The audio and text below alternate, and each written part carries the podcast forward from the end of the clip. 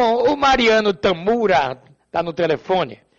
Ele é médico, ginecologista, vice-presidente da Comissão Nacional, especializado em endoscopia ginecológica da FEBRASGO. Doutor Mariano Tamura, bom dia. Bom dia, bom dia Raimundo Varela, bom dia ao Calil e a todo o público aí do Balanço Geral. Prazer estar com vocês. O porquê da entrevista? Mioma é a segunda maior causa de cirurgia em mulheres. O que é um mioma, doutor Mariano? Sim, o mioma é um tumor, um tumor benigno, eh, que se origina e cresce no útero.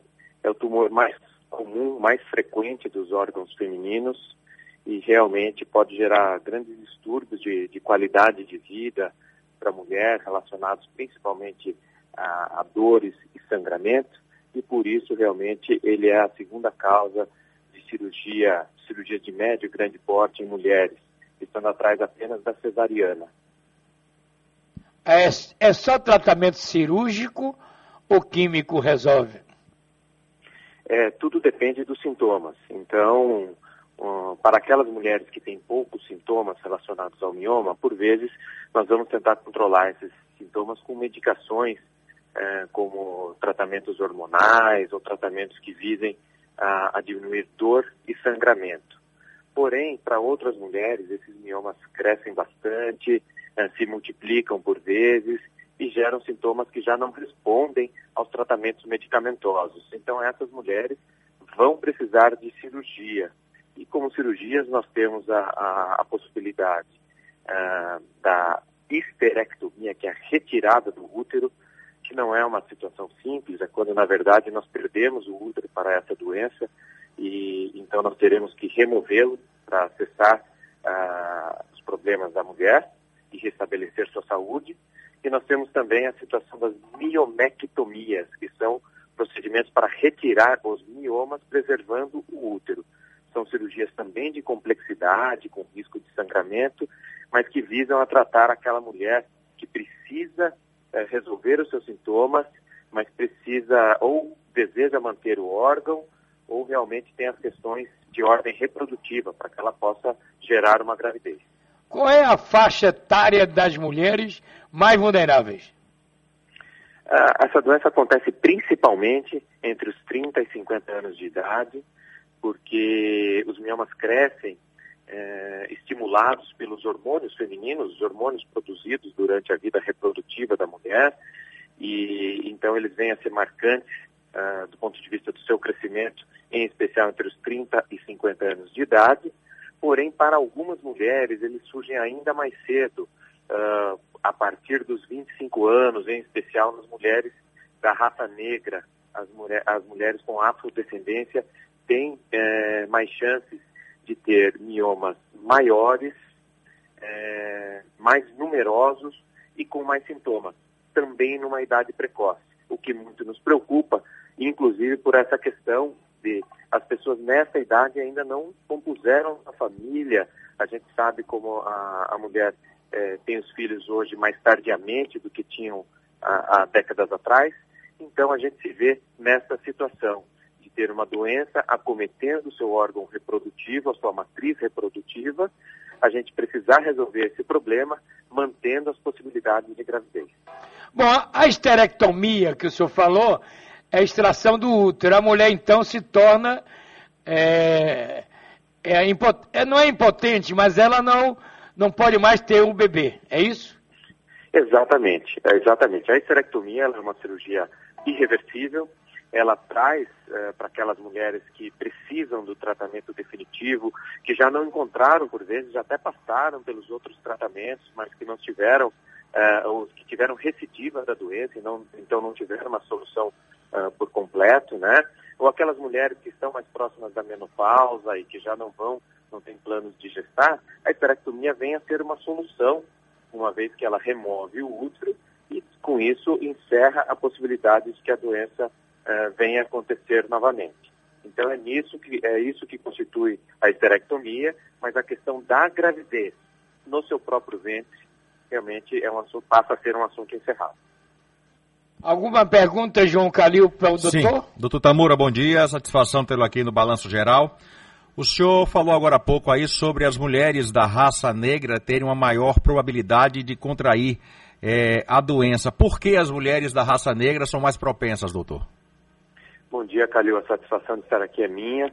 E indo a, a, a resposta para a sua pergunta, realmente as mulheres da raça negra têm um risco três vezes maior do que as mulheres, do que as brancas de desenvolver os miomas, como eu já disse, inclusive numa idade mais precoce, de uma maneira mais marcante.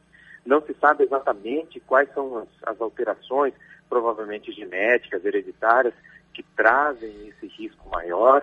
Então, busca-se estudar uh, esses fatores e, e, e a medicina está atrás disso. Um, há algumas questões, talvez, metabólicas também relacionadas a, a como os hormônios agem no corpo uh, das mulheres de raça negra. Sempre há, pode haver diferença entre, entre grupos étnico, étnicos, né? Uh, no, na, no, que diz respeito à metabolização dos seus hormônios femininos. Uh, há também estudos que vão no caminho da compreensão do papel da vitamina D no desenvolvimento dos miomas uterinos, sabendo que as mulheres da raça negra têm uma tendência a, a ter níveis menores de vitamina D, e há estudos nesse sentido que podem vir, isso é uma área sob investigação, eu tenho que reforçar isso, né? Mas que podem vir a trazer informações uh, no futuro para nós. Bom, doutor Tamura, uma pergunta. A mulher, ela se torna fértil com que idade? Ela se torna fértil? É isso mesmo que eu, eu, eu isso, ouvi, Raimundo? Isso. Sim, a partir, a partir das suas primeiras menstruações, uma mulher pode é, pode vir a engravidar, mas habitualmente as primeiras menstruações com 12, 13 anos ainda não são acompanhadas da ovulação, certo? Que é a produção do óvulo para que venha a ser fecundado e gerar uma nova vida. Isso costuma acontecer aproximadamente dois anos após a primeira menstruação. Então, talvez por volta dos 14, 15 anos de idade. Mas a, a menina que passa a menstruar tem que tem que ter a ciência, a preocupação com a gravidez já desde o, desde o início, né? E a menopausa, o que é, doutor?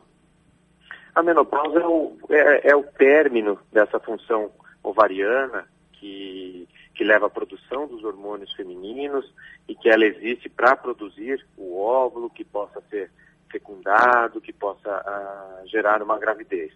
E o término dessa função ovariana ele acontece por volta dos 50 anos da mulher. A mulher ela já nasce, digamos assim, com uma reserva de óvulos nos seus ovários pré-determinada, tá? Isso não vai se renovando ao longo da vida.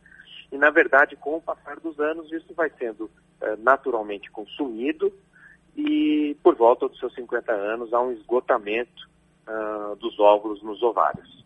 Doutor, e a questão das dores pré-menstruais.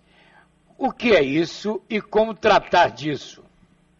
Sim, essas, essas dores, na verdade, as dores pélvicas, elas têm que ser realmente avaliadas uh, de maneira precisa, porque uh, por vezes elas são uh, normais, as dores em especial as mais leves, né?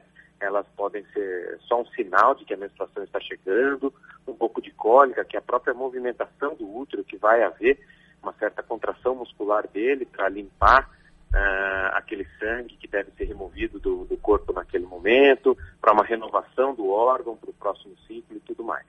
Porém, quando as dores elas são maiores, aí há de se investigar, porque há diferentes razões para isso, problemas que podem estar acontecendo no órgão, como os próprios miomas, como pólipos endometriais, que também são pequenos, pequenas extensões carnosas que crescem no interior do útero, que podem ah, levar desconforto a cólicas, a endometriose, que é outra causa importante de dor pélvica feminina, de dor fora do ciclo menstrual ou ah, no, no período menstrual. Então, essas questões devem ser relatadas ao ginecologista, à ginecologista, para que façam os devidos exames, a investigação e compreensão e, e cuidados necessários.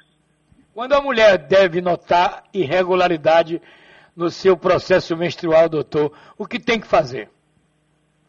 Então, a irregularidade também tem que ser investigada, porque ela pode ser de causa hormonal. Então, a primeira coisa a se ver é se há, há, há quanto tempo essa, é, há essa irregularidade, porque uma irregularidade pontual, num mês de um mês para o outro, pode ser algo casual do metabolismo naquele momento, até de estresse, da alimentação, do uso de alguma medicação e tudo mais. Mas aquelas irregularidades que elas já existem há mais tempo, então, que vem durando três, seis meses, um ano ou mais, elas devem ser investigadas uh, para compreender o metabolismo dessa pessoa e, e, o que pode estar acontecendo. Há questões de sobrepeso, por exemplo, que levam à irregularidade menstrual, alguns problemas de tiroide, da glândula tiroide, podem levar à irregularidade menstrual, no sentido de atrasar é, os ciclos ou até de ter dois sangramentos no mesmo mês, por exemplo. Então, há, há de se investigar as questões hormonais, bastante ligadas à, à irregularidade menstrual. Doutor é comum uma criança com 10 anos menstruar, doutor? A, a, menstruação ela é considerada, considerada dentro da, da, da, faixa etária adequada a partir dos 9 anos de idade, certo? Quando ela acontece antes disso, é chamada menarca precoce, ou puberdade precoce. Doutor Mariano Tamura, ela... muito obrigado Sim. pela entrevista, viu? Um bom dia para o senhor. Bom okay? dia, um abraço. Um grande abraço. Aí está uma boa. As mulheres perguntando um monte de coisa, mas é bom qualquer irregularidade procurar o seu médico ginecologista. Entrevistamos o doutor é, Mariano Tamura ginecologista e vice-presidente da Comissão Nacional especializada em endoscopia ginecológica da Febrasgo. Um grande abraço, obrigado pela entrevista.